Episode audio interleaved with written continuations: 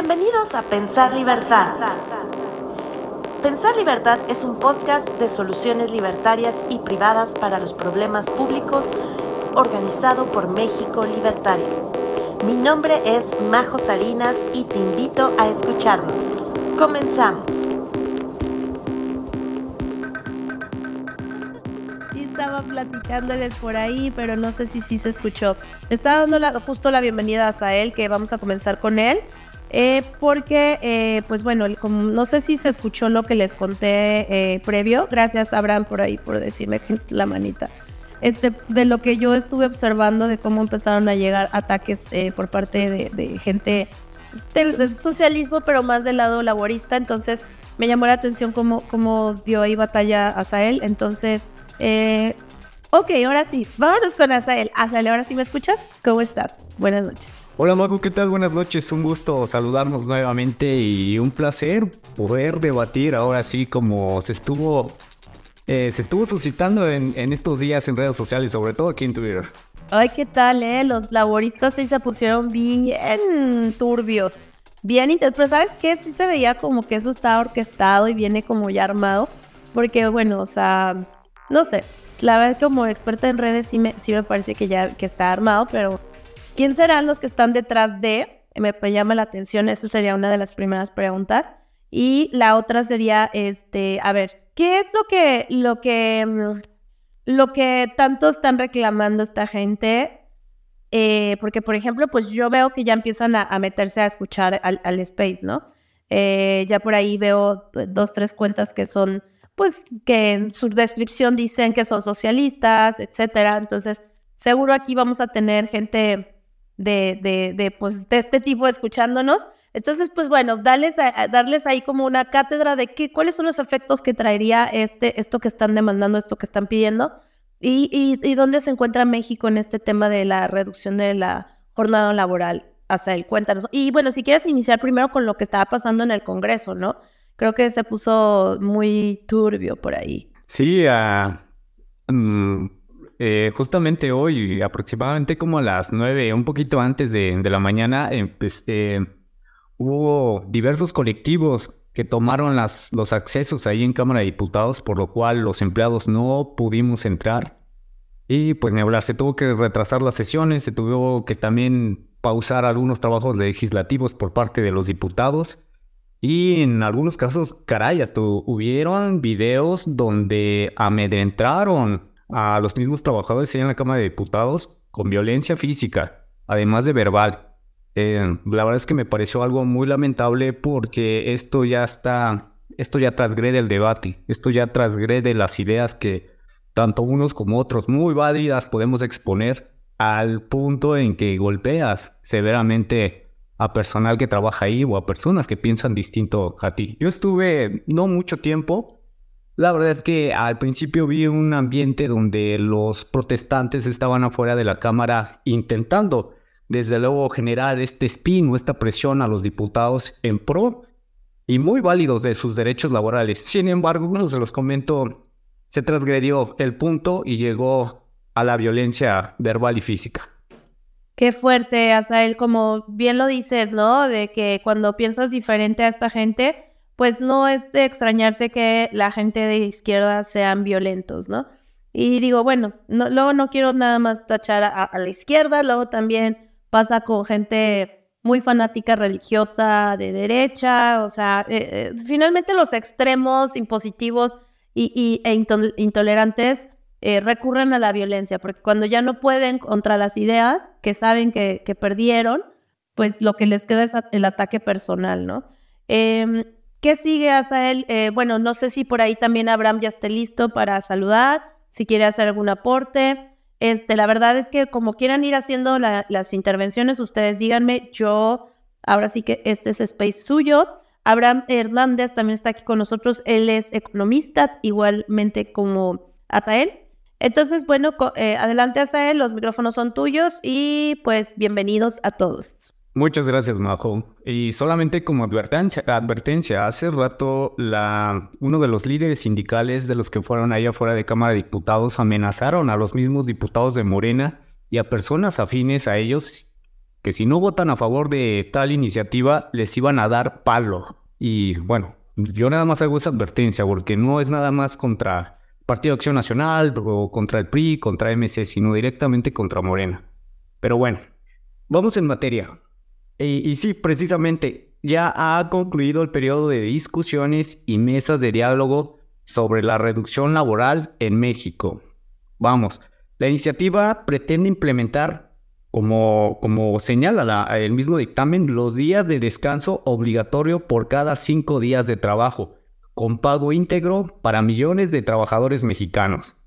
Eh, así la jornada laboral pasaría de, de 48 a 40 horas semanales. La iniciativa presentada, que de hecho fue desde marzo por la diputada morenista Susana Prieto Terrazas, eh, hay que tener muy en la órbita esta diputada, arrancó con una serie de tropiezos que propusieron su discusión, primero a finales de abril y luego en el periodo de sesiones en septiembre. Luego del retraso, en octubre se resolvió el dictamen que pasara por los foros de parlamentos abiertos, convocados en la Cámara de Diputados, que incluirían las voces de académicos, magistrados, empresarios, trabajadores y, como ya lo mencioné, de dirigentes sindicales. A lo largo de cinco foros, los participantes expresaron sus visiones y fue muy, muy, muy, eh, digamos, expuesto en, en, el mismo recinto de cómo iban avanzando estas discusiones y estos diálogos. Eh, les digo, a lo largo de cinco, de de cinco foros, hubiesen, hubieron datos y propuestas sobre el dictamen y finalmente el miércoles pasado se alcanzó, se alcanzó el tan esperado consenso de todos los grupos parlamentarios que permitieron enviar el dictamen a su discusión en el Pleno. Bueno, ahorita vamos a ver eso con, con más atención. El miércoles pasado, el dictamen que reforma el artículo 123 constitucional en materia de jornada y descanso laboral finalmente fue aprobado en la Comisión de Puntos Constitucionales. La, Junta de Coordinación Política, que es la JUCOPO, hizo llegar a la mesa directiva las conclusiones y los libros blancos del Parlamento abierto en materia de reducción de la jornada laboral para continuar el trámite legislativo. La propuesta alista revisiones y correcciones para luego pasar a discusión en el Pleno y se espera que se vote antes del 15 de diciembre de 2023, que es la fecha en donde se finaliza el actual periodo de sesiones. Sin embargo, todavía falta un largo trecho para que la iniciativa se concrete y se reduzca la jornada laboral a 40 horas. ¿Por qué? La iniciativa tiene que pasar en primera instancia por la aprobación del Senado y luego por el 51% de los congresos locales. En redes sociales ya lo vimos, la ciudadanía se ha movilizado bajo el hashtag Yo por las 40 horas como muestra de apoyo a la aprobación de la iniciativa. Ya vimos cuál fue el desenlace de dichas eh, de dicho hashtag. De hecho, ayer igual empezaron las manifestaciones mm, pasadas las 5 de la tarde ahí en el recinto y hoy fue en donde llegaron a su punto cúspide. No obstante, y como yo lo estaba platicando hace rato igual por este medio, el dictamen se regresó en estos días a comisiones para una eventual modificación o creación de un nuevo dictamen para añadir nuevos acuerdos que se plantearon en el Parlamento abierto. Por ahí una persona me comentaba que eso era mentira porque no se podía modificar el dictamen y que yo hacía uso expreso de falacias. Sin embargo, eso es lo que está pasando en este momento en la Cámara de Diputados. No hay dictamen, se tiene que modificar o realizar uno nuevo. Tampoco hay fecha para que se pueda empezar a discutir y eventualmente aprobar o rechazar la, dicha iniciativa. Entonces, ojo con eso. No hay todavía fecha para, para que se suba a pleno, para que la mesa no se ha recibido como tal en la mesa directiva el nuevo dictamen o las modificaciones y mucho menos sabemos hasta la fecha que, límite que es el 15 de diciembre se podría empezar a discutir esta, pues para mí interesante y, y en algún punto necesaria reforma, pero ya veremos qué puntos o qué aristas se deben de tocar para que esto pueda iniciar. No sé si Abraham tenga algún comentario. Gracias a Sael. Abraham, ¿andas por ahí? Sí, sí, sí. pues bueno, básicamente, desde mi parte, como yo no estoy ahí viendo cómo es que se movilizan los diferentes partidos, las diferentes facciones que tienen un dicho en lo que respecta a, esa reforma y demás, pues mi aportación realmente va a tocar el tema de cuáles pudieran ser consecuencias que deriven en caso de que esto pasara, ¿no? De que se aprobara la reducción obligatoria de las 48 horas, 40 horas como jornada máxima. Eh, y sí, pues básicamente si hasta él, eh, te preguntarías, él, hasta ahí concluyes por el momento y está bien si tomamos como la dirección de, digamos, análisis de consecuencias de segundo, tercer, enésimo orden ahorita o... E, está perfecto, sí, de, inclusive era más o menos el, mi exposición, dar los puntos a favor, los puntos en contra y algunas eh, evidencia empírica que han marcado, sobre todo en Latinoamérica y en algunos casos de en, en Europa, tanto positivos como negativos. Pero adelante, mi estimado Abraham. Perfecto. Pues va a sonar un poco, bueno, va entonces a cambiar un poquito de, de este como contexto en vivo que acaba de proveer él hacia más como, pues el análisis de qué pasaría, ¿no? Porque aquí el tema, y si cabe recordar, si vi uno de los comentarios, yo no soy muy activo en Twitter, entonces sí llegué a ver, me salieron las notificaciones de uno que otro comentario y todo esto, ¿no? Y sí vi, o lo he visto también en mis redes personales, ¿no? Que mucha gente dice, no, pero ¿cómo es posible que un trabajador, por ejemplo, el caso tanto de Asael como mío, esté en contra de una reforma que se supone que va a beneficiar a los trabajadores, ¿no? O que tajantemente va a beneficiar a los trabajadores, que es lo que creen muchos de estos colectivos, etcétera, ¿no? Y, y es una muy buena pregunta porque en esa pregunta viene justamente nuestra postura. Dentro de esta pregunta viene la postura de por qué advertimos que no es necesariamente algo exclusivamente bueno, ¿sí? Porque efectivamente, si, este tipo de... Y aquí no nada más hablo de ese tema de la reducción de la jornada laboral, sino de múltiples otras iniciativas que se presentan. Se supone que en favor del trabajador, del desfavorecido, del explotado, del pobre, si todas estas iniciativas efectivamente fueran, ok, listo, se aprueban y mágicamente no hay consecuencias después y todo queda como en, ah, todo perfecto, se baja el telón, ¿no? Lleven los aplausos, ovaciones y todo eso y ahí se acaba todo. Si, ese fuera el caso, pues yo creo que nadie, ninguna persona con dos dedos de frente se opondría, ¿no? Y repito, ese no es el caso. No es el caso. Aquí no nos oponemos porque mm, porque queramos, no sé, decían por ahí, lamer la bota que, que, que pisotea o no sé, ¿no? No, es simplemente precisamente porque como no estamos en una posición que nos permita estar exento de las consecuencias negativas que vendrían de esto, que advertimos de tales consecuencias negativas. Y bueno, empecemos con, con, una noción muy importante, ¿no? Muchos de estos colectivos, pues, a veces se imaginan como al empresario, al dueño de una empresa, como yo creo que el epítome tipo es un Emilio Azcárraga, un Ricardo Salinas Pliego, etcétera, ¿no? Compañía. ¿Te imaginas estos oligarcas multimillonarios que están viendo según nada más cómo oprimen al trabajador, ¿no? Y la realidad es que estadísticamente hablando, esa no es la figura del emprendedor, del empresario. En México, 99% de las empresas son MIPIMES, micro, pequeñas y medianas. Las microempresas que son los establecimientos que te encuentras cada que sales de tu casa, cada que caminas por tu colonia, son 95% de los establecimientos que existen en México. Entonces, cuando te pones a pensar en, ok, tal vez esta, esta reforma sea buena para el trabajador y el que se jode es única y exclusivamente el empresario, ¿no? Pues bueno, cuando piensas en un empresario, no, no deberías de pensar únicamente, repito, en esos oligarcas, sino más bien en el dueño tal vez de una ferretería, que te estás encontrando cuando sales, te digo, para caminar en tu colonia. Bueno, por el estilo, ¿no?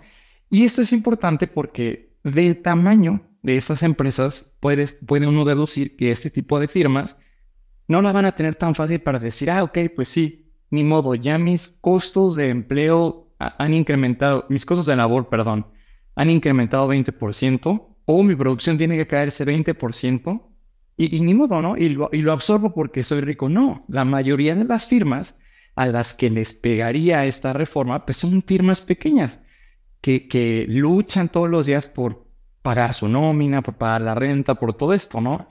No, no, no repito, no son los Ricardo Salinas Pliego del mundo a los que les va a afectar, a los patrones a los que les va a afectar esta reforma, para nada.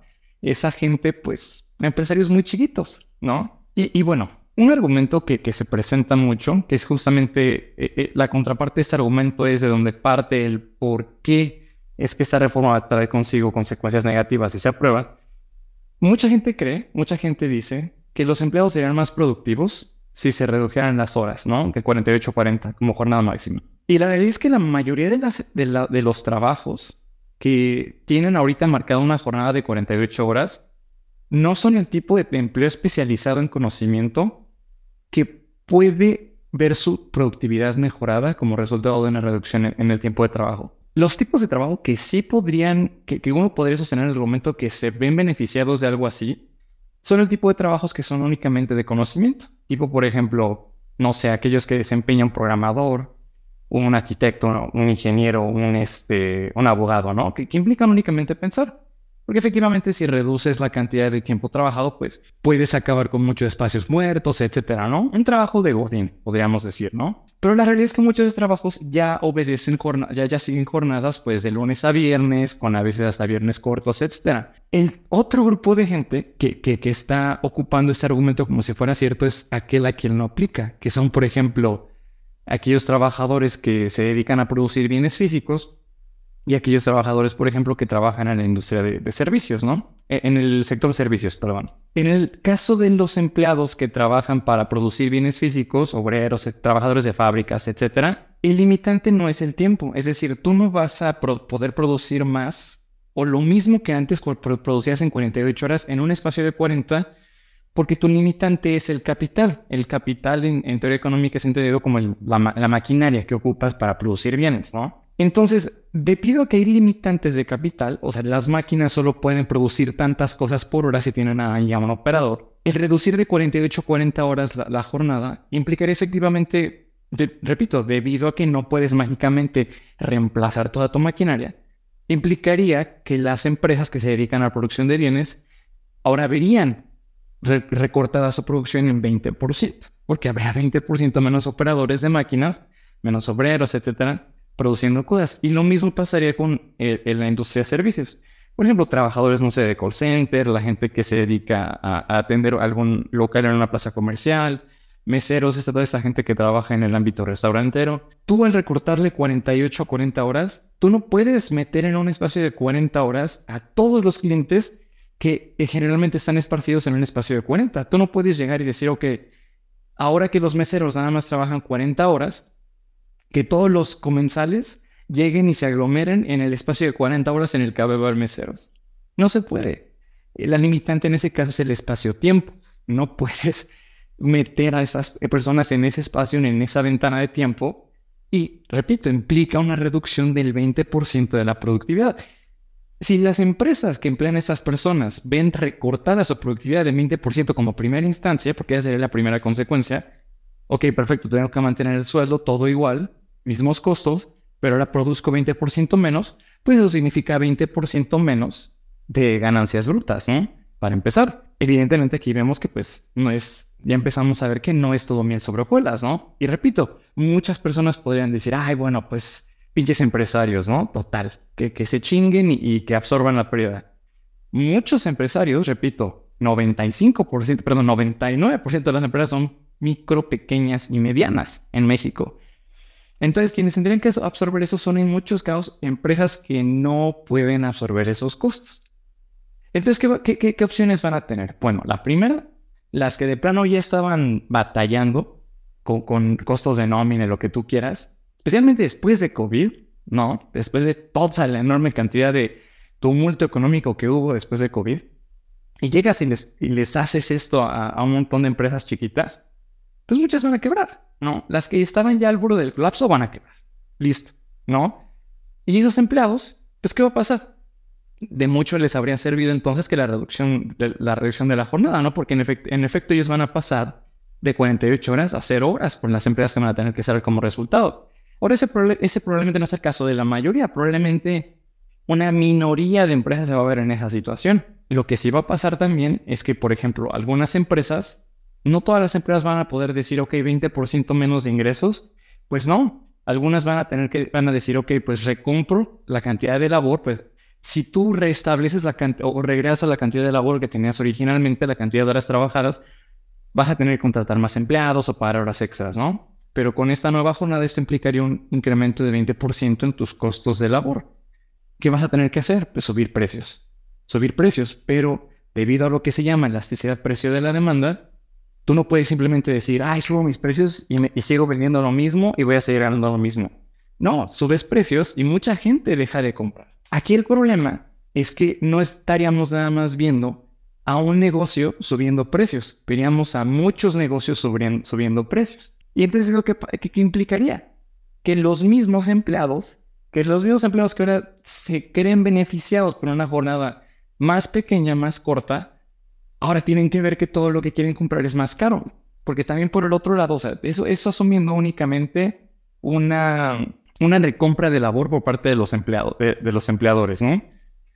va a haber algunos empleadores, específicamente aquellos que se dedican a la producción de bienes materiales, que pudieran estar en la posición de, comprar más capital, de comprar nuevas máquinas, etcétera, ¿no? Invertir, endeudarse para poder hacerlo, etcétera. Y pues, ¿qué van a tener que hacer para que valga la pena, para poder desquitar esa nueva inversión? Pues subir sus precios.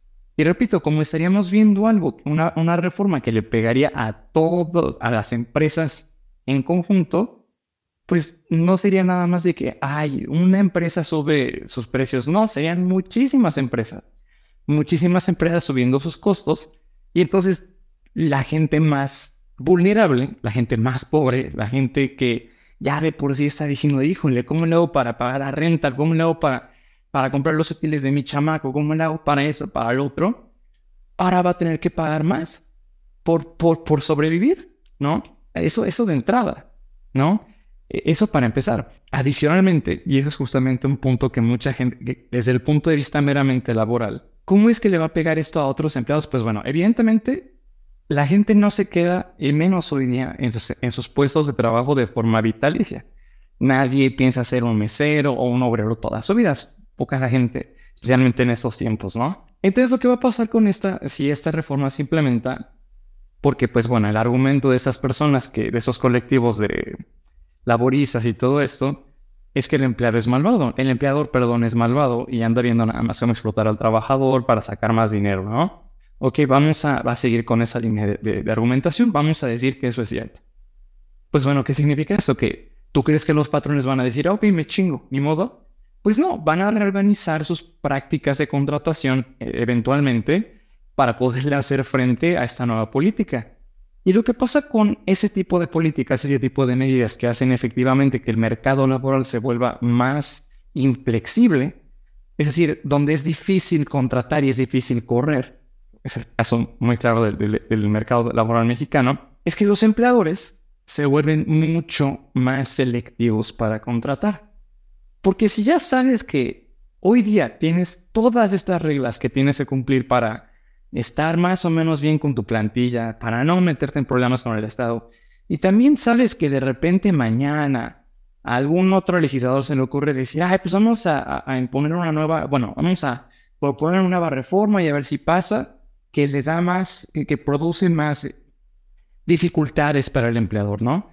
O sea, te queda esta, esta lección de que siempre te pueden cambiar las reglas del juego como empleador. ¿Y qué vas a hacer? Pues bueno, si, si de por sí va a ser difícil ver a quién contrato, va a ser extremadamente difícil correr a la gente que no, que no se desempeña bien, etcétera. Y de entrada tengo que pagar máximo 40 horas, tengo que pagar un salario más o menos competitivo por 40 horas, a prestaciones de ley, etcétera. Pues ¿qué voy a hacer? Voy a asegurarme de que quienes yo contrate sean única y exclusivamente las personas que ya tienen experiencia que ya tienen estudios. y, mucha gente precisamente de estas personas que, que, se ven hoy día favoreciendo esta reforma son el mismo tipo de personas que luego se preguntan, chale, ¿cómo es posible, o carajo, cómo es posible que me pidan una licenciatura para trabajar en un call center o algo así, ¿no? Y pues es por eso, es precisamente por eso, el credencialismo es necesario junto con otras eh, formas de selección de personal porque lo que necesitan los empleadores es, bueno, si voy a quedarme atorado en ratote con este potencial empleado, pues necesito asegurarme, checar tantas casillas pueda para que luego no me cause problemas este empleado, ¿no? Para asegurarme que va a ser productivo. Le pides que el título universitario, que tantos años de experiencia relevante, etcétera, etcétera, etcétera, ¿no? Se vuelve más fácil discriminar laboralmente cuando el mercado es inflexible. Se vuelve mucho más fácil. ¿Por qué? Pues porque dices, pues tienes un incentivo para cuidar a quien contratas, te vuelves más selectivo y eso es, repito, o quienes dicen es que el empleado, el empleador es malvado, el empresario es rapaz, etcétera, pues no debería sorprenderles esto. Es, sería simplemente una consecuencia lógica de algo así. Y eso es lo que pasaría. ¿Y a quiénes les va a pesar más? ¿Quiénes les va a pegar más? El hecho de que el mercado laboral se vuelva más restrictivo y más selectivo y los patrones ahora te pongan pero tras pero tras pero para contratarte. O sea, la gente que no ha tenido oportunidades, al güey que se tuvo que salir de la prepa para apoyar en su casa desde joven, a la mamá soltera que no pudo acabar, que no pudo conseguir su título, al, al, güey que emigró desde un pueblo para llegar a la ciudad buscando oportunidades, pero que no tiene una experiencia relevante ni estudios. Toda esa gente a la que se supone que este tipo de políticas deberían de ayudarle, esa gente que se va a ver bien perjudicada si es que ese tipo de reformas pasa. Porque repito, el, conflicto con las personas que están, ah, sí, que las 40 horas, es uno muy simple. Y es que estas personas creen que se pasan las 40 horas, ¡pum! Listo, se baja el telón y todos vivieron felices para siempre. Y eso no es cierto. Como todo en la economía, las acciones que los actores toman son de acuerdo con los incentivos que se les presentan. Y los empleadores van a actuar en consecuencia para mitigar las pérdidas y eventualmente eso le va a pegar a los trabajadores, a la gente más vulnerable cuando, repito, eventualmente tenga que haber incrementos de precios en bienes y servicios alrededor y, bueno, a potenciales empleados quienes podrían haberse visto beneficiados de la oportunidad de algún otro que otro empleado que era flexible, empleador, perdón, que era flexible, pero que ya no van a encontrar esas oportunidades porque el mercado se ha vuelto más rígido e inflexible. Muchas gracias, eh, Abraham. Bueno, pues ahí estuvo la intervención de ambos economistas. Asael, creo, ¿quieres comentar algo? Adelante. Sí, me gustaría iniciar con mi segunda etapa de la intervención. Adelante, Asael, claro que sí. Sí, y a reserva de todo esto, yo les quiero ser bastante honestos. A pesar de que en entrevistas a los diversos grupos parlamentarios han sido en voces favorables de aprobar esta iniciativa, entre pasillos hasta los mismos diputados de Morena la han rechazado. Entonces lo vamos tomando ya con, con cautela, porque podría ser, y en este momento me están comentando, que tal vez no se discuta a final de este periodo, sino hasta el siguiente. O quién sabe, hasta la siguiente legislatura, cuando tome, em, cuando tome funciones la nueva presidenta electa. Pero bueno, ya, ya, ya, será, ya será reserva de esperar los tiempos legislativos. Y en el trabajo que yo exhibí la semana pasada sobre la reducción laboral, quisiera yo comentar lo siguiente. Es cierto que yo manejé un balance entre eh, términos positivos y consecuencias negativas sobre la reducción de las jornadas laborales y de ahí tomé diversos estudios empíricos que nos dan resultados muy evidentes de los cuales nosotros podemos llegar a algunas conclusiones. Primero quiero decir cuáles son las, eh, cuáles son las implicaciones positivas, de las cuales yo recolecto las primeras. la número uno es que sí, efectivamente, lo que nos arrojan los estudios es que hay un mejor equilibrio trabajo-vida. Esto permite, la reducción laboral permite a los empleados dedicar más tiempo a sus vidas personales, lo que puede mejorar su bienestar general. Segundo, si hay una mayor productividad. Aunque parezca contradictorio, jornadas más cortas a menudo conducen a una mayor productividad, ya que los empleados tienden a tener, eh, bueno, tienden a estar más enfocados y energizados durante el tiempo de trabajo. Sin embargo, aquí coincido totalmente con lo que nos comentaba hablar. Esto se explica o tiene una mayor correlación con las grandes empresas que tienen mano de obra calificada, no así con las micro, pequeñas y medianas. No es el caso, no hay un estudio que lo avale. 3. La salud mental y física. Menos horas de trabajo pueden ayudar a reducir el estrés y la fatiga, mejorando así la salud mental y física de los trabajadores. Uno de los casos empíricos más sonados y que redujo los índices de, estrés fue allá en Suecia. Efectivamente, impusieron, un, bueno, allá se hizo un experimento de reducción laboral y los índices, como ahorita lo menciono, de estrés bajaron considerablemente. Sin embargo, tiene otras implicaciones, tiene mayores aristas. No todo fue muy bueno allá. Seguimos. Otra de las mm, consecuencias positivas fue el fomento de la creatividad. Descansos generales o regulares y tiempos libres pueden estimular la creatividad y la innovación, ya que los empleados tienen, digamos, la oportunidad de descansar y recargar su mente. Otra es la satisfacción laboral. Los empleados suelen sentirse más valorados cuando se les brinda la oportunidad de disfrutar de un equilibrio saludable entre el trabajo y la vida personal, lo que contribuye a una mejor satisfacción laboral. Pero esto está muy relacionado cuando una empresa decide dejarle, en este caso, tomar la decisión al trabajador de reducir su jornada laboral. Es de esa forma en donde se sienten ellos apreciados, no de la vía legislativa impositiva. Quiero hacer mención y recalcar eso. Desde la imposición no llegan este tipo de satisfacciones laborales, inclusive hay fricciones que ahorita les vamos a comentar. Otra es la lealtad y retención de talentos. Las empresas que priorizan el bienestar de sus empleados tienen a retener talento y va a fomentar la lealtad a largo plazo. Nuevamente, es caso particular de cada empresa, no generalizado. Otra es la reducción de errores. Menos horas de trabajo pueden ayudar a prevenir la fatiga laboral lo que a su vez reduce la probabilidad de cometer errores en el trabajo.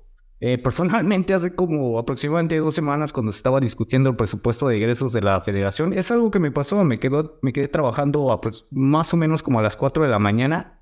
Y si tú te exhibes, te expones a jornadas laborales demasiado amplias, empiezas a tener errores. Entonces, sí, la reducción laboral este, la reducción en la jornada laboral ayuda a mitigar considerablemente los errores. Es lo que nos indica la evidencia y los estudios a los cuales yo hice alusión en el, en el artículo de investigación que, que publicamos en México Libertario. Y por último, la adopción de nuevos modelos laborales. Esto es importante, porque en un mundo que está experimentando cambios en la forma en que trabajamos, reducir la jornada puede ser una forma de adaptarse a nuevos modelos laborales más flexibles sobre todo y centrados en los resultados, pero esto tiene que estar relacionado obviamente con una mayor tasa de capitalización del país, mayor competencia económica, lo que va a dar pauta a que se generen estas condiciones laborales.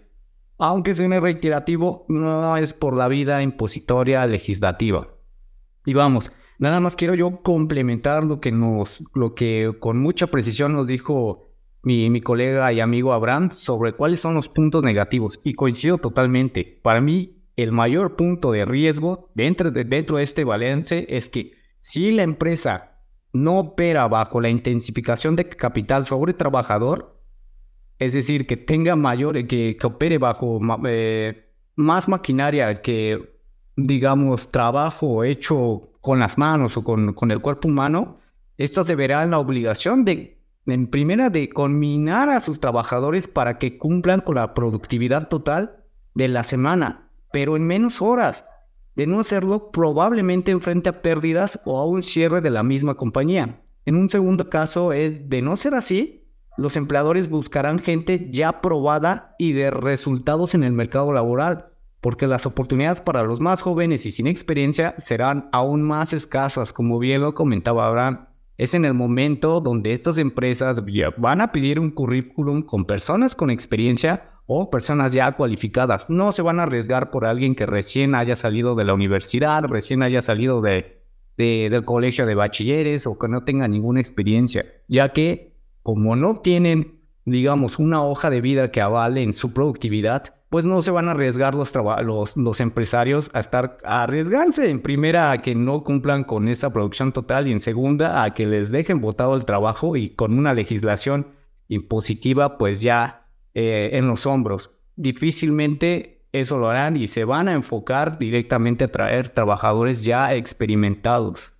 Otro de, los, de las implicaciones en el supuesto de no realizar las anteriores dos acciones contratarán personal para elaborar los fines de semana y así cumplir con la demanda de mercado. Si bien contribuye a la creación de empleo, porque es una realidad y así eh, ha pasado en algunos otros países, esto implica que pueda traducirse en un encarecimiento del bien final del producto. Es decir, aumentan sus costos y, y los trabajadores, eh, los empresarios lo que suelen hacer es trasladar esos costos al bien final. Por ahí hablaba Abraham de la elasticidad que existe también en el mercado. Sin embargo, pues ahorita en épocas electorales donde el, el, gobierno ha soltado el gasto, pues básicamente muchas personas tendrán para gastar aún más.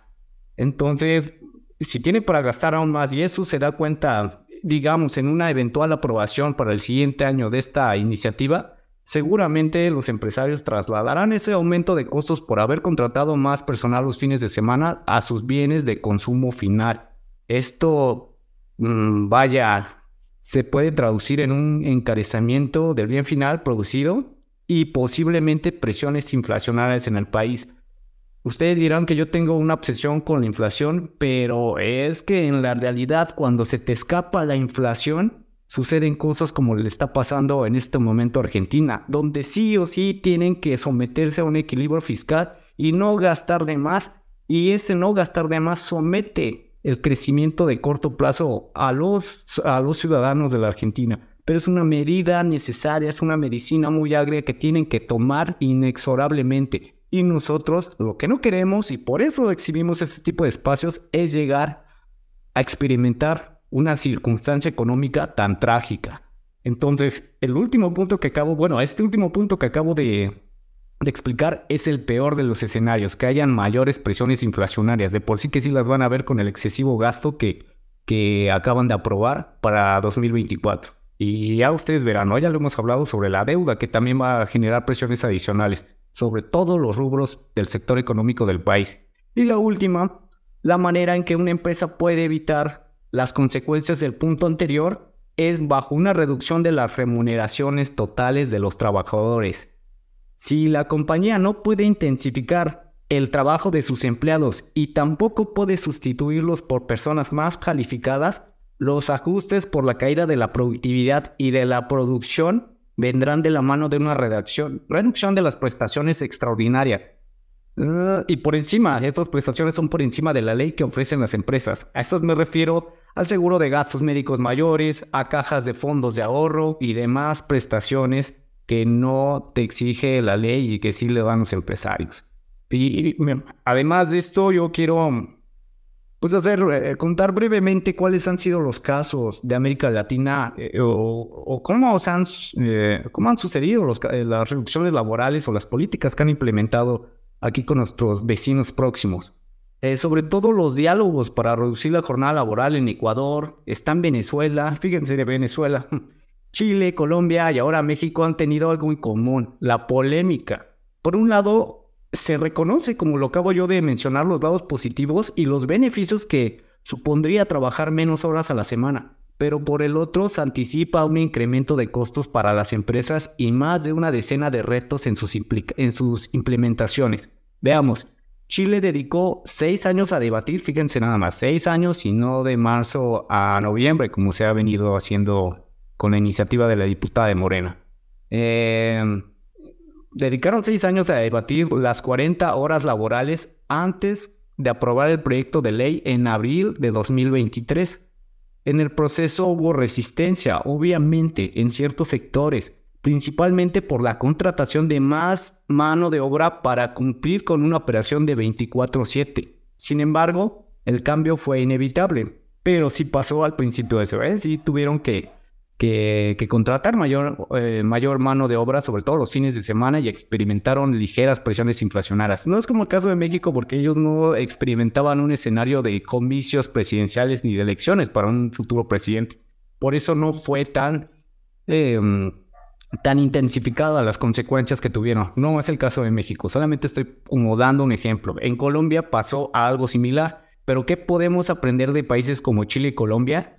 Veamos, una de las lecciones que nos dejan estos dos países es la gradualidad, que han sido una de las peticiones empresariales en México y que se ha discutido en, las, en los diversos, en los cinco foros en Cámara de Diputados sobre hacerlo bajo ese esquema.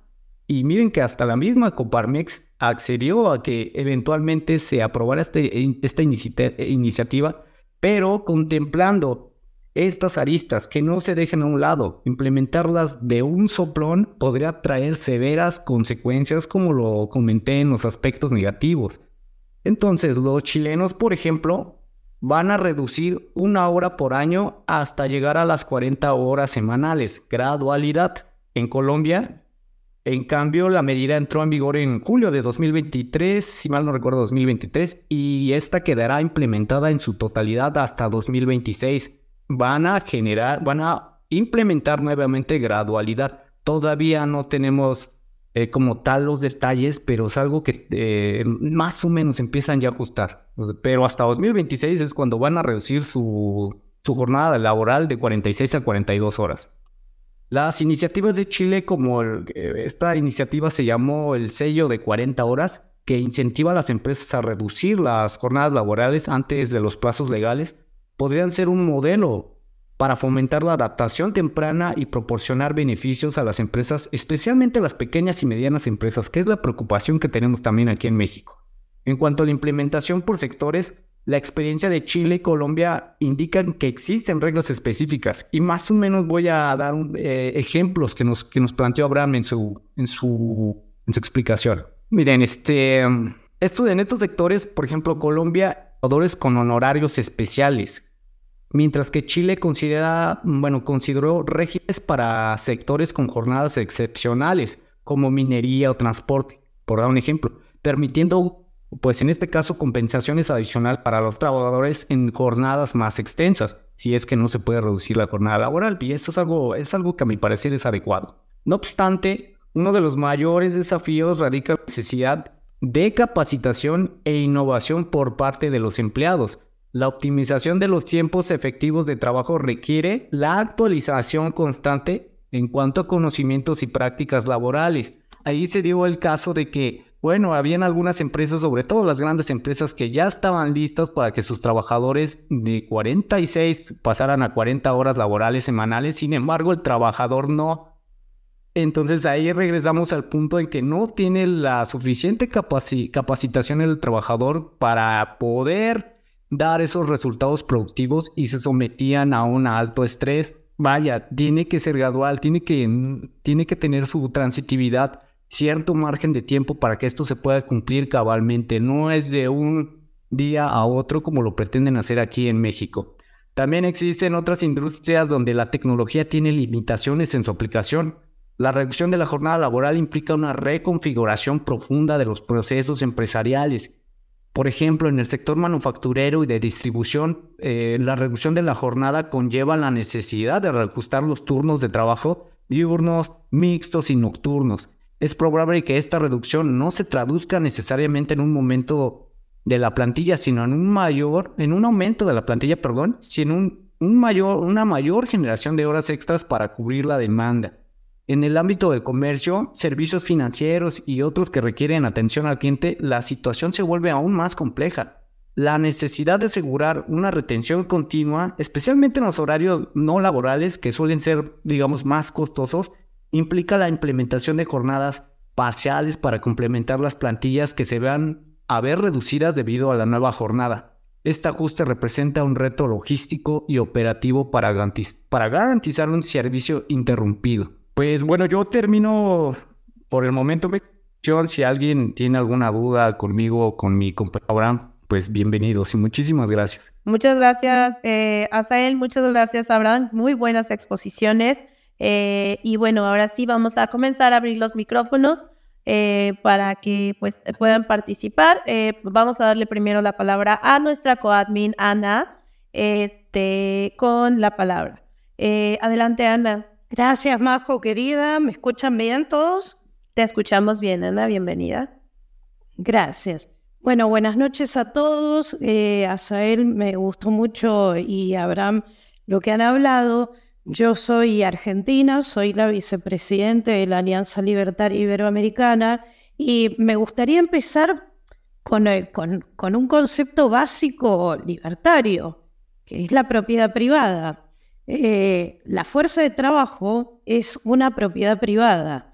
Cada uno tiene sus aptitudes, sus, em, sus conocimientos, su fuerza para ejercer un trabajo y es la propiedad privada de cada individuo.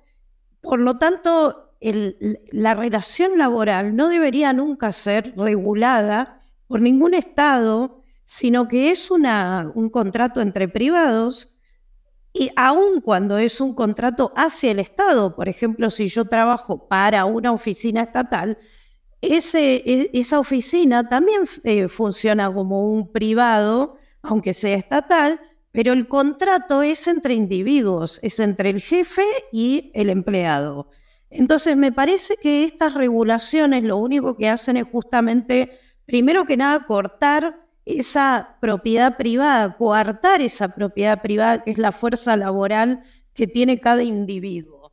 Por otro lado, me parece, nosotros en Argentina tenemos jornadas eh, legalmente, digamos, de 40 horas semanales, son 5 por 8, de lunes a viernes 8 horas, y los sábados, eh, los privados son los que trabajan los sábados, no hay ningún banco, ninguna entidad, bueno, privados incluso, no, hay, hay entidades que no trabajan los sábados, está todo cerrado, lo que es trámites, lo que es financiero, lo que es este estatal, está todo cerrado. Acá es de lunes a viernes, se hacen trámites, se hacen...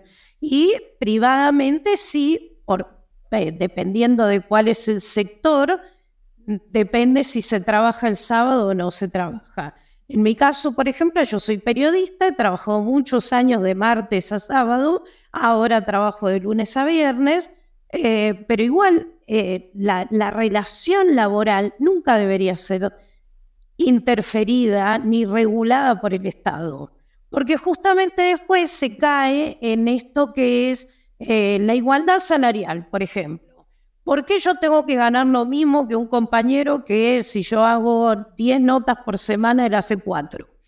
Eh, ¿Por qué alguien que tiene un título universitario tiene que ganar menos que alguien que no tiene ningún título ni siquiera secundario y se dedica a hacer un trabajo eh, físico, no intelectual, pero, que pero para el cual no necesita una preparación intelectual. Por ejemplo, em, una, empleada doméstica. En este caso, en Argentina, por ejemplo, una empleada doméstica cobra por hora mucho más que un profesional con título de graduado. ¿Por qué? Porque es un trabajo que nadie quiere hacer o que no le gusta a la mayoría de la gente hacer. Es lo mismo que la gente que trabaja en el petróleo, es lo mismo que la gente que trabaja en las minas, eh, que la gente que trabaja recolectando la basura en los municipios. Y sin embargo, por ejemplo, la gente que recolecta la basura en los municipios son mucho peor pagos que el que tiene el cargo de director de alguna eh, área del municipio y que en muchos casos ni siquiera tampoco tiene un título universitario.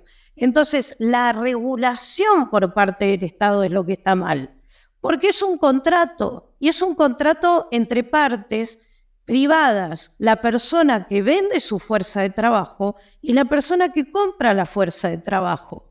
Hasta que no veamos eso tampoco, también en Latinoamérica, más allá de la creencia o de la ideología política, nosotros como libertarios, pero incluso eh, las personas que, que son más socialistas, también deberían ver que es mucho mejor que cada uno pueda ir y negociar su contrato de trabajo y decir, bueno, yo tengo tales capacidades con las cuales el trabajo que eh, usted como jefe necesita dos empleados, yo le aseguro que yo solo se lo puedo hacer en la menor cantidad de horas.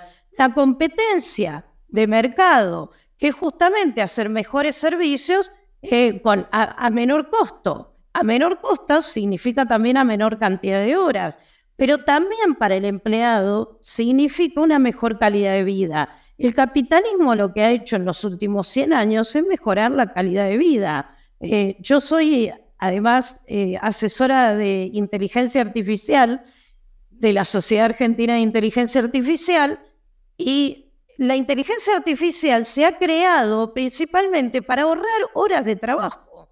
Todo se hace en 15 minutos lo que antes llevaba 4 o 5 horas de trabajo. Eh, hasta como periodista puedo dar el ejemplo, lo que a mí me llevaba 3 horas eh, de grabar una nota que estaba en audio y pasarla a texto para después hacer la noticia, ahora se hace con inteligencia artificial en 3 minutos, 4 minutos.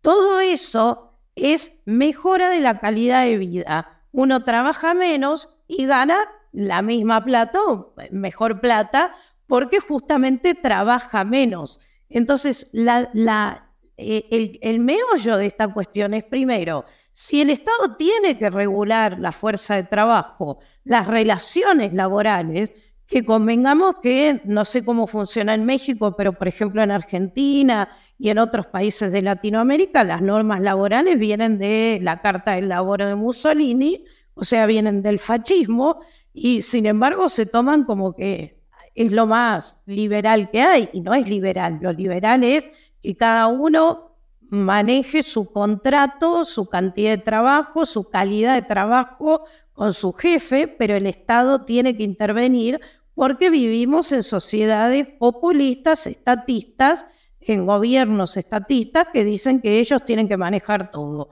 Justamente la prueba está en que cuanto más se libera la, la, fuerza de trabajo, la libertad de contrato de trabajo, mejor le va tanto al empleador como al empleado. Entonces creo que tendríamos que analizar la cuestión, ustedes como mexicanos que están en esto, nosotros, como les digo, en Argentina tenemos hace, no sé, yo tengo 50 años desde que tengo memoria se trabaja 8 horas por día, eh, hay contratos colectivos que tienen que ver con cada, con cada, em, con cada área de trabajo, que, que sí, por ejemplo, no sé, un controlador aéreo tiene un trabajo sumamente estresante, trabaja menos horas y eh, no tiene una jornada de ocho horas. Un piloto de avión tampoco tiene que estar volando ocho horas. Por ahí vuela doce, pero después tiene eh, tres días de descanso. Entonces todo eso se va, eh, se va arreglando a nivel contrato entre privados y creo que esa es la mejor manera. Cuanto más Cuanto más cercano es el contrato entre tal y cual, es más fácil de organizar. El problema acá es la intervención estatal. Creo que eso es lo primero que tendrían que ver, más allá de si la jornada dura 48 o 40 horas. Muchas gracias, Ana, por tu participación. Eh, creo que fue muy revelador el saber lo que sucede en, en Argentina. La verdad es que eh, nunca está de más saber lo que está pasando en los países vecinos, porque, pues miren, repito, lo que, lo que ha sucedido en otros países con respecto al socialismo también se repite en, nuestra, en, nuestra, en nuestros propios países. Y bueno, también decirles que por ahí ya hay gente molesta con este space. Este, ya hay gente que nos está ahí etiquetando, llamándonos eh, libertarados, eh, acá ya hay alguien enojado, eh, con insultos, muy típico, ¿no? De, de, del tipo de gente que, que promueve este tipo de, leyes, que repetimos, parece que no están escuchando los argumentos reales hacia quiénes son los que saldrían más afectados, porque ellos siguen jurando que nosotros lo que estamos haciendo es defender a los millonarios y a los oligarcas, cuando realmente es defender a los, a los ciudadanos, a los que producen, a los que eh, mueven el país, porque no sé si tienen claro los socialistas, pero eh, los gobiernos no son empresarios, el gobierno no produce, el gobierno no, si te da cosas gratis, en realidad no son gratis, salen del sudor de la frente de muchos ciudadanos que son em, trabajadores que les quitan casi el 30% de eh, impuestos de su nómina. Entonces, bueno, vamos a continuar con las participaciones. Eh, sigue, perdón, Majo, te, te, interrumpo un segundo. En el caso de ustedes les quitan el 30%, en el caso de Argentina les quitan entre el 50 y el 70% a la gente que produce. Entonces, imagínense lo que puede llegar a ser eso. Claro, exactamente. En el caso, claro, en el caso de la gente del campo le quitan el 90% de lo que producen. Y el campo mantiene el, Estado argentino, por eso justamente todo el problema que hay en Argentina. Y bueno, entonces aquí tenemos eh, este tipo de reacciones que al final la, reacción de la gente de, izquierda eh, eh, raramente o, pocas veces son, son amigables, son casi siempre son reaccionarios, son atacar a la persona, te, te llaman que eres privilegiado, o sea, como que dan por hecho que tú por eh, dar argumentos a favor del capitalismo, la libertad y de un libre mercado, eh, ya da por hecho que, que, tú nadas en dinero, en dinero, ¿no? Y la realidad es solo que pues te pusiste a leer un poco más y, te enteraste que más allá de la, eh, de la retórica zurda socialista y te enteras de los datos que ha dado el socialismo, pues entonces ves la realidad, entonces dejas de defender utopías que, se han intentado implementar eh, tantas veces y que ya lleva cargándose vidas a lo largo de la historia, incluso más que los mismos nazis, ¿no? Hola Rolando, bienvenido, buenas noches. Hola, muy buenas noches a todos, primeramente. Digo, veo que la mayoría de las opiniones hasta el momento, desde que entré, eh, son a partir del punto de vista empresarial. Yo tengo una duda básica con relación a la reforma porque realmente no me la han sabido explicar y he visto los foros y todo. ¿Cuál es el espíritu de la reforma? ¿Qué es lo que quieren lograr? Lo pregunto porque si en realidad lo que quiere lograr la reforma es mejorar la calidad de vida de trabajadores y aumentar la productividad e incentivar la actividad económica, el reducirla a 40 horas simplemente no, no cumple con, con esa situación. ¿Por qué? Porque lo que digo, lo digo porque eh, el que diga que sí apoya a los trabajadores es porque nunca ha trabajado en una fábrica o con turnos 24/7. Sí, así de simple es bien complicado como uno como trabajador. A mí, yo he, pasado por trabajar en empresas de 24/7 en las que tienes que doblar turno, en las que tienes que quedarte y no es si quieres, es, se tiene que hacer y son empresas establecidas. Sí, pero la productividad se tiene que mantener. Sí, este, siento que reducirlo a 40 horas lo único que va a provocar es sobrecansancio de los trabajadores ¿Por qué? Porque al final del día te van a obligar o te vas a quedar a trabajar turno extra. Y les garantizo, no es lo mismo trabajar 16 horas que 12 horas. Si, si redujeran la, la jornada laboral, yo pienso que se debiese reducir más que nada la cantidad de horas trabajadas por día. Y matemáticamente sería adaptable a 6 horas por día dejando igual un día por semana. Esto, en mi opinión, no soy economista, me quedé tronco. Este, eh, en mi opinión, únicamente las empresas de servicio se verían un, un poco afectadas, pero eso lo cubren con horas extra, con empleados de medio tiempo. ¿Por qué? Porque ya si sumas las 12 horas que trabajarías con dos turnos más las tres horas de medio turno, ya estás hablando de los mismos. Es una mínima la diferencia eh, económica. Aparte, incentivaría muchísimo más la actividad económica y aumentaría la productividad, porque no, como lo repito, no es lo mismo trabajar ocho horas en una fábrica parado, o en mi caso, que trabajar en una gasolinera parado, en friega, en el sol, que trabajar seis. ¿sí? y incentivaría la actividad económica ya que al final del día habría muchísimo más gente en la calle. Esa es la opinión que yo tengo. Y si mal no recuerdo, por ahí leí o escuché, creo que fue con Sunsunegi, este, ese fue el, el, espíritu de la ley de la semana inglesa. Incentivar la actividad económica y mejorar la productividad porque dándole más descanso a los trabajadores pero en mi opinión, reducirla a 40 horas no es beneficioso. Esa es mi opinión desde el lado del trabajador que me ha tocado doblar turno, climas extremos y todo. Y les garantizo, no es lo mismo. Y no es lo mismo para la empresa. Trabajar, eh, contratar a un trabajador para un tiempo completo o el 20% como dicen, que solamente contratar unos cuantos de medio tiempo para cubrir las horas restantes. Por mi parte es cuanto. Espero, la verdad se oye muy, muy a gusto la, el, space. Espero sigan todos platicando así agradables y sin insultos. Muchísimas gracias y espero alguien me pudiera eh, aclarar la duda que tengo. ¿Cuál es el espíritu realmente? ¿Qué es lo que se... Gracias, Rolando. Muy bien, Rolando. Pues bueno, nada más avisarles que terminando su participación los voy bajando para podernos ir quedando con los que, los que van a seguir participando. Eh, este, mm, bueno, por ahí, Asael, ¿quieres comentar? O Abraham, eh, quien le, ya lo habían mencionado al inicio, pero Rolando pues tiene ahí la duda respecto a esto. ¿Quieres eh, comentarlo, Asael? Sí, sí, claro. En la, en la iniciativa y en este ya proyecto de dictamen que, se está, que ya se elevó a la mesa directiva en la Cámara de Diputados, Efectivamente, en la exposición de motivos, su principal razón para esbozar un proyecto legislativo así es para mejorar el equilibrio, el equilibrio de trabajo-vida, la salud mental y física, la creatividad, la satisfacción laboral, los puntos que yo les comenté basados en los, estudios empíricos sobre los cuales se han realizado estas reducciones laborales en algunos países. Sin embargo, pues lo hablan de forma general, no lo sustentan como lo sustentamos en este trabajo.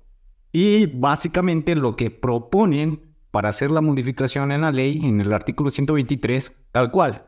El primer punto es solamente basado en las reducciones sobre los horarios. No hablan, no tocan otras aristas, no tocan otras implicaciones, solamente así, y se los comento. El primero es los horarios diurnos, que van desde las 6 a las 8 horas y la reforma contempla laborar 6 horas dentro de este espacio de tiempo. La otra es jornadas laborales mixtas que abarca desde temprano hasta la madrugada. Se propone laborar máximo 7 horas y media. Y la jornada nocturna que va desde las 8 a las 6 horas del día siguiente y se propone que la duración máxima de la jornada laboral sean de 7 horas. Únicamente tenemos esa información. Por eso tanto la discrepancia entre los grupos parlamentarios. Por eso yo les comentaba que inclusive el Partido de Movimiento Regeneración Nacional ni siquiera está de acuerdo con una propuesta así del Partido del Trabajo y es por eso que hasta su mismo coordinador ha planteado entre voces o entre dichos o entre pasillos que posiblemente, así, posiblemente tímidamente se pueda discutir en este periodo por las implicaciones y porque no está bien hecha una iniciativa así. Entonces, ese básicamente es el espíritu de la ley de la, perdón, de la iniciativa. No tiene más trasfondo, no tiene más contexto y es algo que verdaderamente preocupa porque como yo les comentaba en los casos donde se ha llevado en Chile como en Colombia, han propuesto cómo se van a reconfigurar los diferentes sectores, tanto primario, secundario como terciario, porque no se puede tratar de la misma forma a estos rubros económicos y con la particularidad de que tienen que ser graduales, no de un día a otro, no por el decretazo transitorio debes de imponer de esa manera un, un proyecto legislativo que no está listo, por lo menos en el corto plazo, México para realizarlo. Si es que las fuerzas políticas, tanto de cualquier grupo parlamentario, ceden a esto, deben de estar fomentados y agarrar la experiencia que se tiene en Latinoamérica y en algunos otros países que han implementado este tipo de imposiciones laborales. De ese es el espíritu nada más. Gracias, eh, Asael. Ahora sí, vamos con Mayra y, y por ahí Marcio que se vaya preparando a ver si ya anda por ahí. Adelante, Mayra. Hola, buenas noches. Muchas gracias por el micro y muy interesante tanto los argumentos que nos comentaba ahorita Asael de un lado y de otro, positivos y negativos. Pero aquí quiero hacer un enlace un poquito con lo que comentó Alianza Hace unos días estuve en un space en el que se estaba hablando de esa violencia política de género y todo eso que ya sabemos. No me voy a meter por ahí. Resulta que una persona, una señorita, hablaba de la violencia política de género que ha sufrido, no, no de, no política, pero la violencia que ha sufrido como mujer en cuanto a tener un ingreso menor. Entonces yo creo que lo que comentaba ahorita Alianza es bien importante, el hecho de que tú como persona o como individuo, hagas el contrato de manera directa con tu empleador, porque en ese contrato directo vas a establecer incluso las bases de lo que va a ser tu sueldo. Entonces yo creo que es más interesante todavía lo que nos comenta ella y no únicamente en las 40 horas, sino que esa parte de, de esta deuda histórica con las mujeres y todos estos argumentos que muchas veces es únicamente una retórica de ideologías, tal vez también se pueda reducir o se puede incluso este, contrarrestar con este tipo de negociar tú como individuo, independiente si eres mujer o hombre, directamente con tu empleador. Entonces se me hace muy interesante. ¿Y por qué menciono esto? Porque este tipo de, de situaciones es una forma en la que el gobierno anterior y actual está utilizando de una manera política y voy con esto que decía Asael, de querer aventar la iniciativa a Guatepronto, pero yo creo que es más que nada para utilizarlo con un uso político electoral el próximo año. No sé si esté por ahí el quererlo hacer sobre las rodillas para utilizarlo como una bandera político electoral, sin tomar en cuenta realmente todas las implicaciones que nos estabas comentando. Y una parte que también mencionabas con respecto a que se dan ciertos beneficios, pero siempre y cuando exista ese contrato o ese acuerdo entre el empleador y el empleado. Entonces yo creo que sí es bien interesante lo que nos comentó este alianza de la negociación entre los, ahora sí, que entre los involucrados y dejar al gobierno única y exclusivamente como un regulador de que se haga cumplir el acuerdo que se tiene. Muchísimas gracias, los escucho. Gracias, Mayra. Eh, ¿Alguien quiere eh, contestarle a Mayra? Eh, bueno, pensaba que lo iba a tomar ahora, pero, sí, coincido totalmente con, lo, con lo que platica Mayra. Una de las esencias que en verdad no hemos tocado en este espacio, sobre todo en esta exposición, es la relación de trabajador-patrón, pero desde el vínculo estrictamente liberal, en donde no debe de haber una coacción por parte del Estado para que nosotros nos podamos regir en, por medio de acuerdos contractuales de cómo vamos a tener nuestra, nuestra relación laboral. Sin embargo, y desafortunadamente es algo que no tiene vigencia cultural aquí en México y es el propósito de estos espacios poderla fomentar. Porque desde siempre y desde cúpulas políticas, desde hace muchos años, han exigido que los derechos laborales sean una de las maneras en proteger al trabajador. Sin embargo, como ya lo hemos comentado, las consecuencias que estas implican a veces no termina por protegerlo y lo termina expulsando dentro de este mercado laboral. Y desafortunadamente, y basado en estudios, es que se empieza a generar otro efecto en economía que se llama desempleo estructural que es aquel desempleo que está basado cuando un trabajador no logra adecuarse, digamos, a los cambios tecnológicos que viene e implementa una empresa, digamos, del extranjero, porque no tiene una obra de, mano calificada, a pesar de que haya estudiado muchísimos doctorados o postdoctorados o que relativamente esté muy especializado aquí en México. ¿Y por qué pasa eso? Porque las empresas mexicanas no tienen esos avances tecnológicos. ¿Y por qué no las tienen? Porque no pueden reinvertir de manera libre sus, sus utilidades. ¿Y por qué? Porque esta serie de descuentos están coactadas con altos impuestos corporativos que impone México. Altos impuestos que se impone también aquí a los trabajadores, que es del 35% según la tabla del impuesto sobre la renta. Ya dependerá el umbral que tenga cada trabajador, porque dependiendo de este te pueden cobrar el 30%, 25% o en algunos casos hasta está exento completamente el impuesto.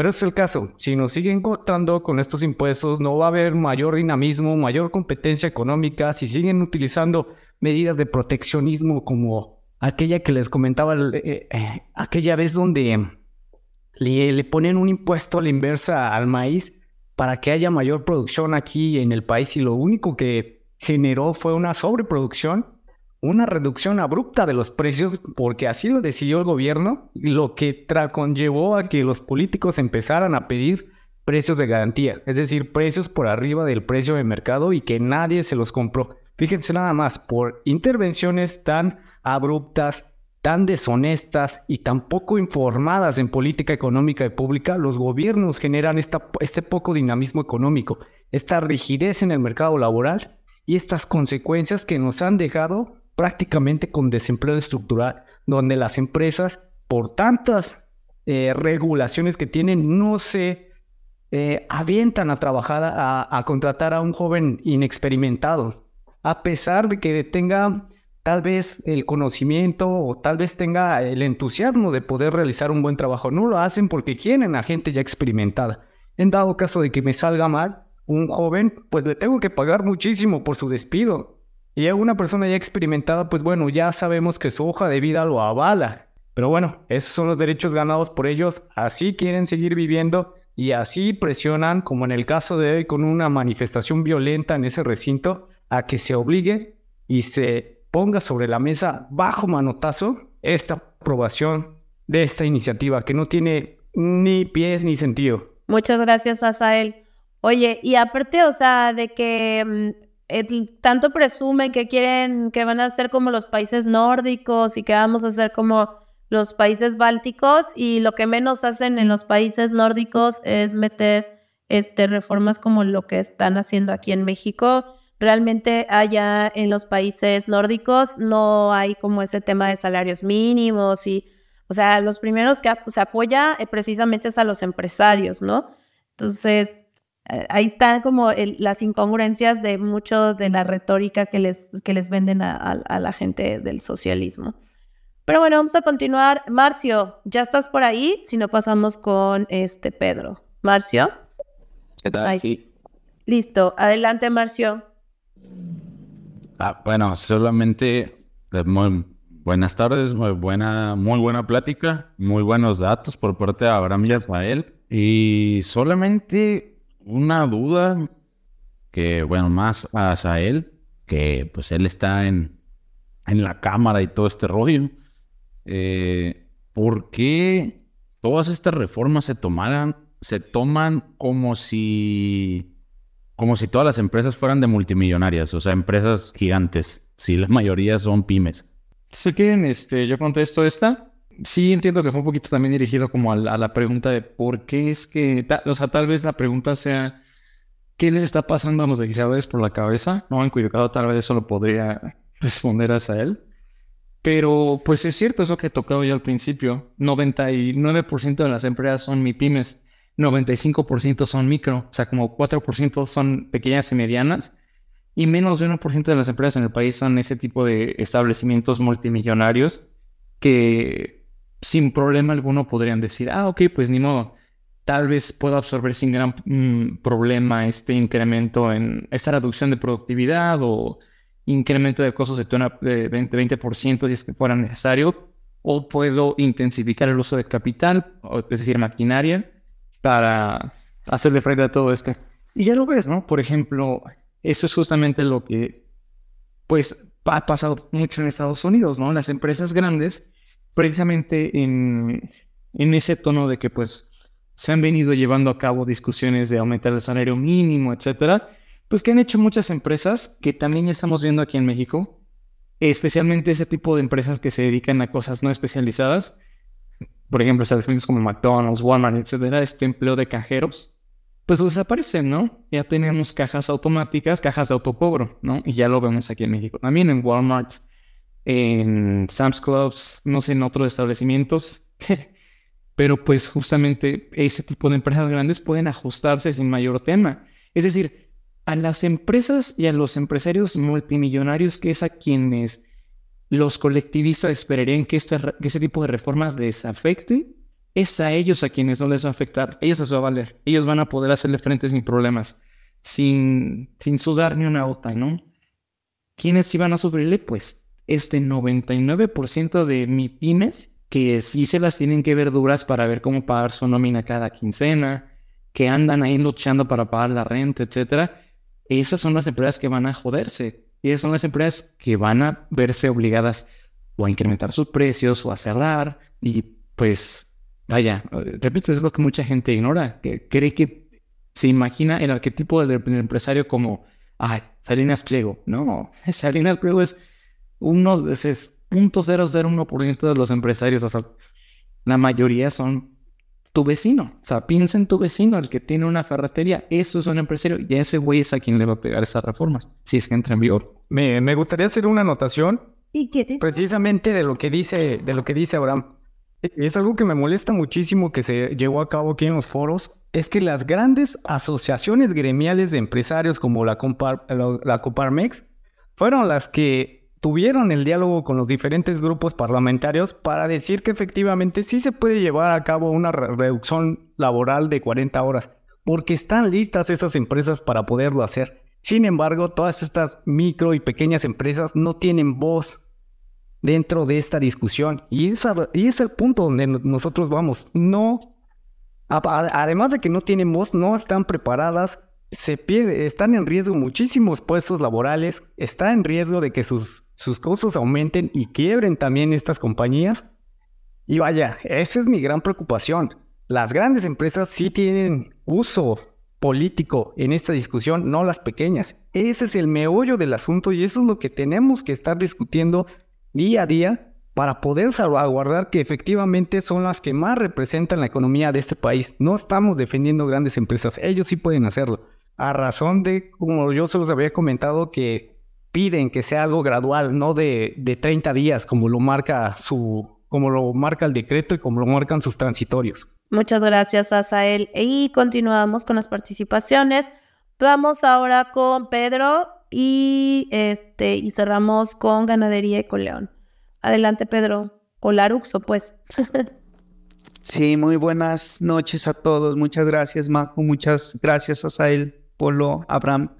Siempre es un gusto escucharlos, me parecen siempre muy interesantes los argumentos, los datos políticos este, que ponen en la mesa porque pues creo que es necesario analizar este tipo de cuestiones.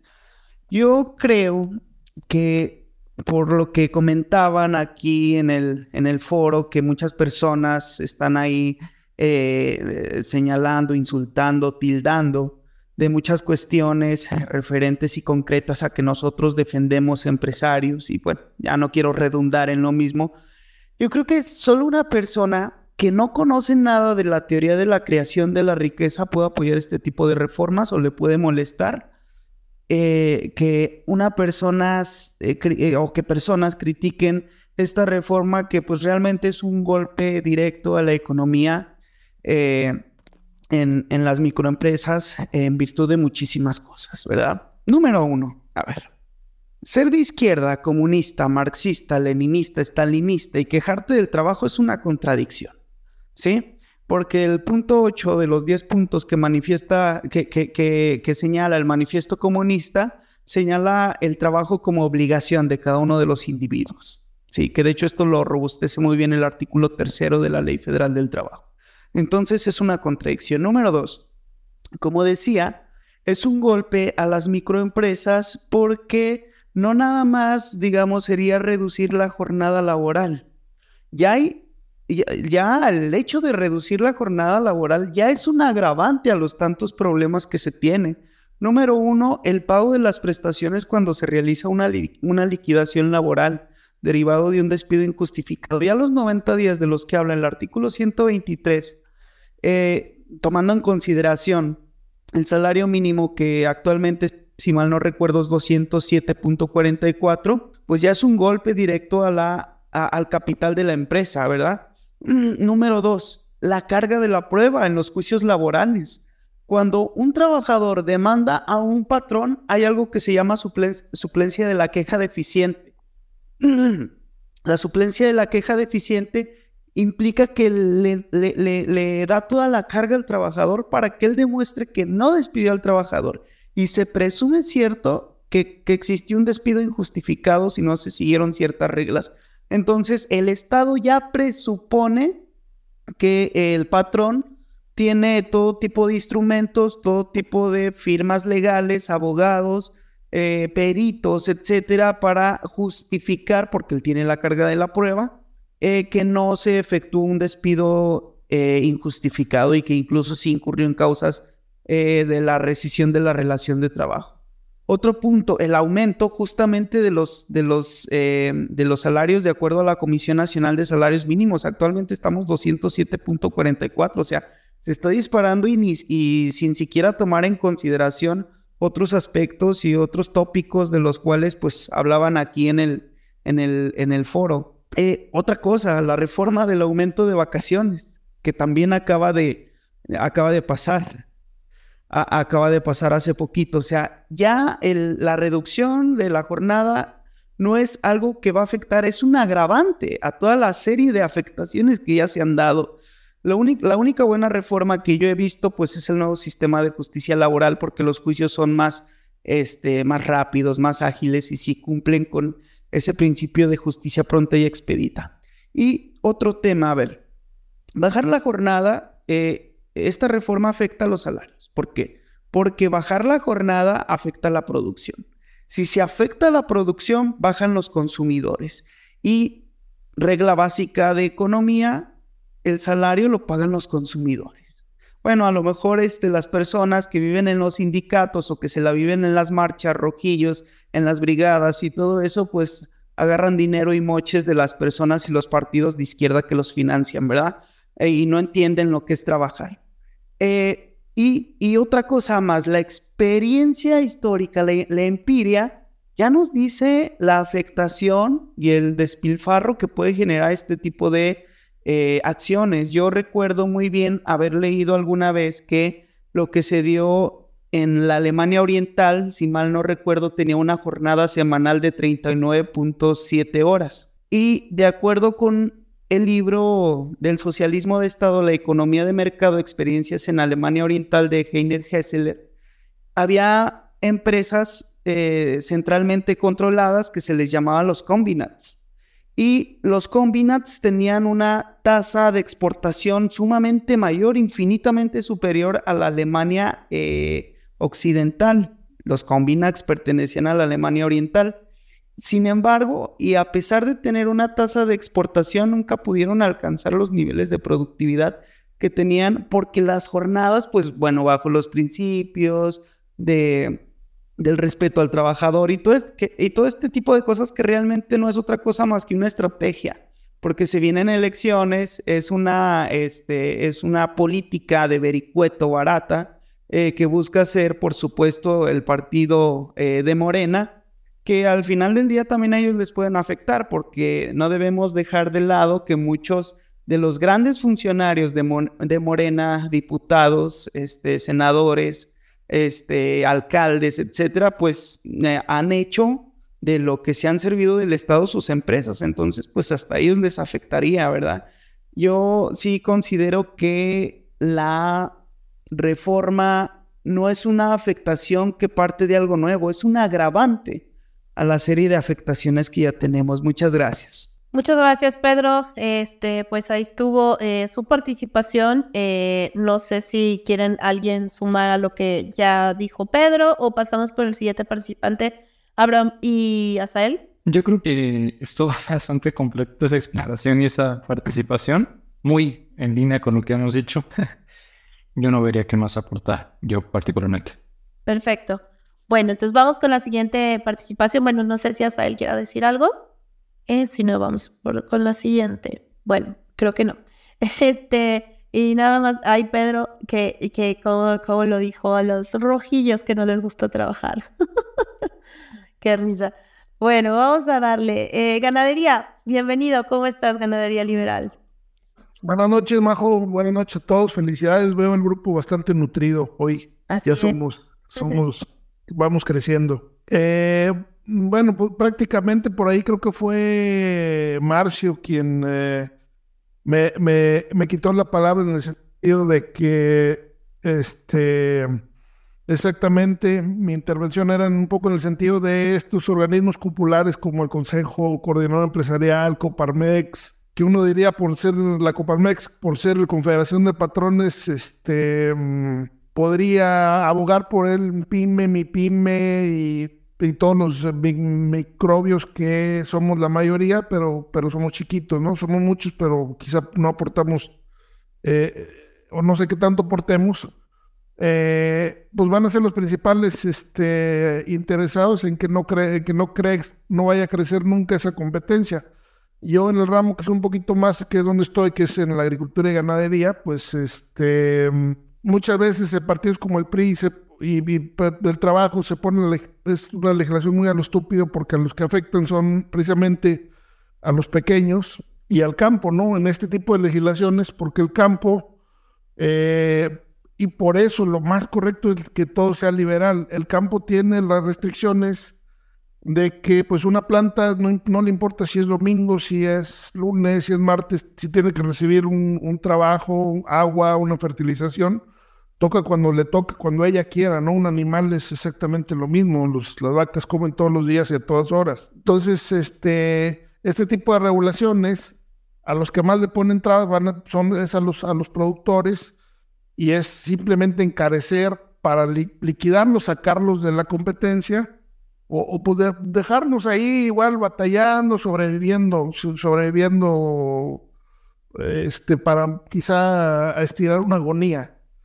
Eh, mi, pregunta, mi pregunta sería a Abraham y em, ¿cómo, o sea, qué aconsejarían picarle las digo, antes de, como no está el, partido aún, Y ahorita lo que les pico más las costillas son a los panistas, que siento que son los que deberían de defender muchas, muchas posturas de, los, de los empresarios, este, cosa que ni, por ahí se les pasa.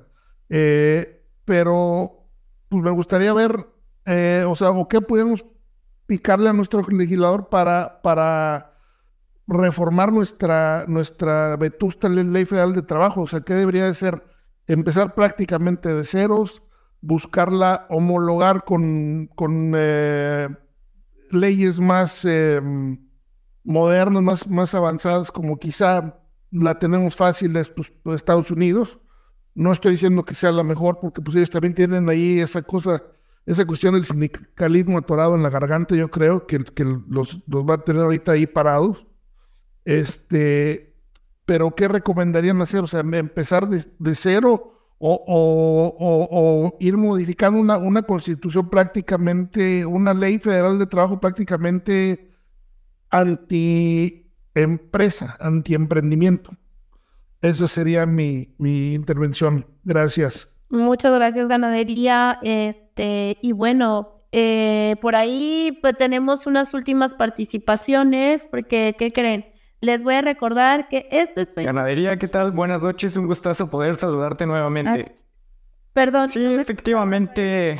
Ah, han habido negociaciones, como lo comentaba, entre los diversos grupos parlamentarios. Y vaya, no sé si yo tenga que decir esto, pero pues lo diré. Ha tratado el PAN de retrasar este tipo, bueno, esta iniciativa, este proyecto de decreto, eh, generando para que haya una mejor discusión para que se emitan nuevos puntos que a final de cuentas sí lo lograron en, estos días, para que se hagan modificaciones y esta iniciativa salga de manera más íntegra en favor de proteger a las pequeñas y medianas empresas.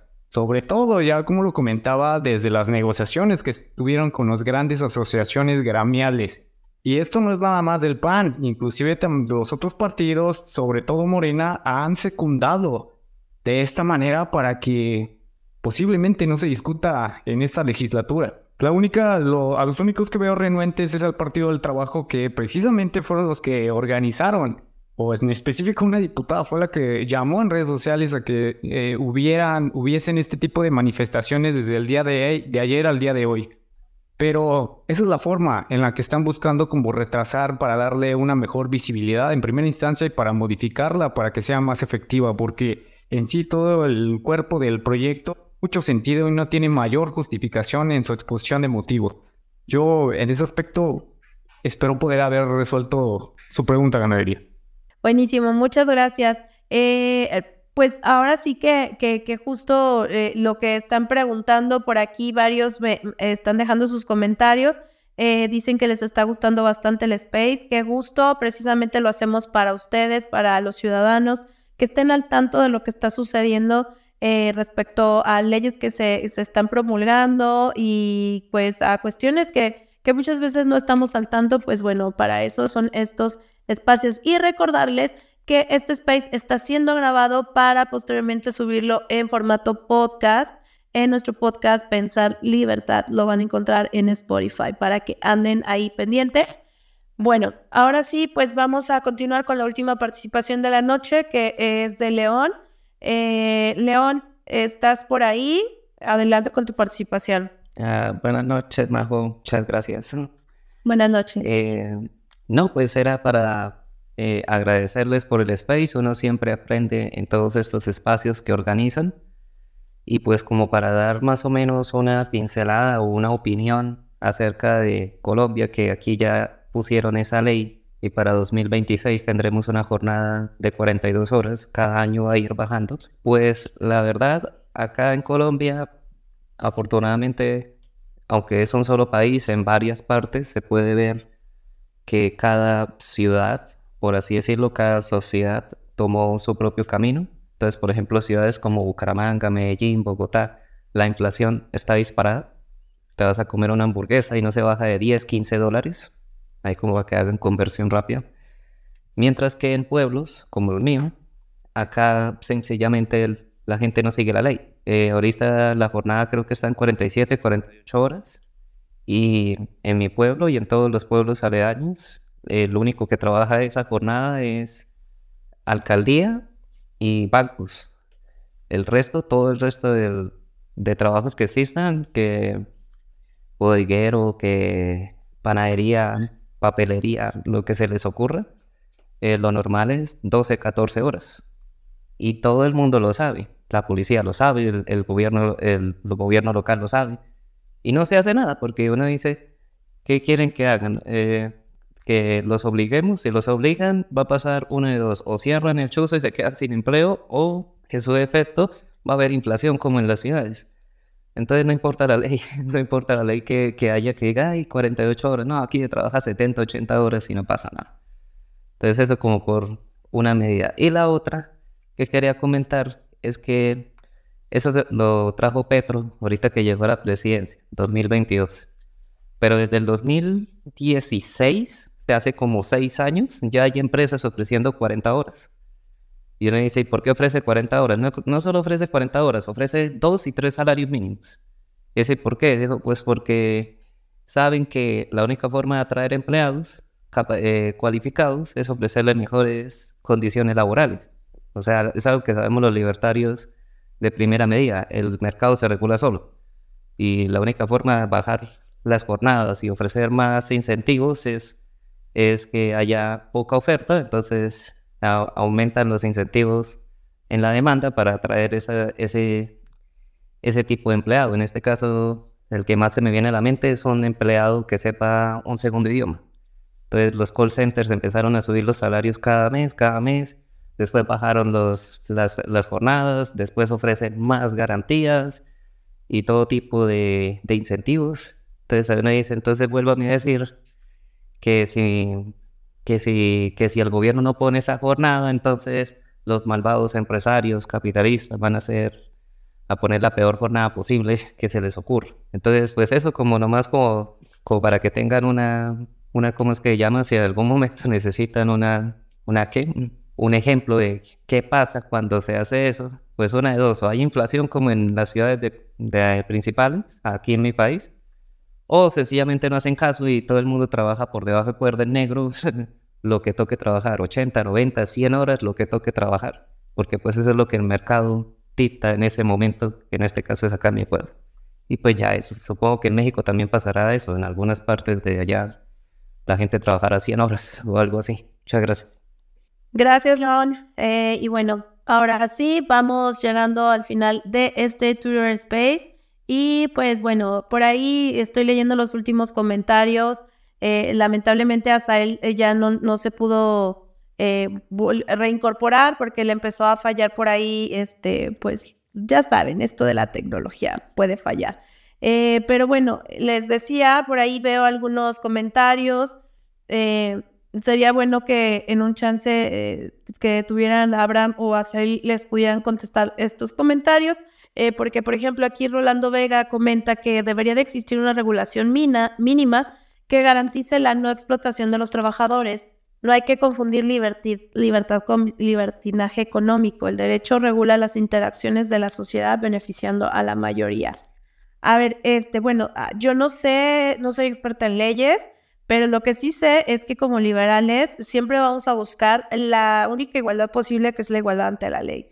Y dentro de estas, em, cuando lo que mencionas, que, que no hay que confundir libertad con libertinaje, eh, no, de hecho los libertarios tenemos muy claro que la libertad viene acompañada de la parte que, eh, que muchos no se quieren hacer cargo, que es la responsabilidad.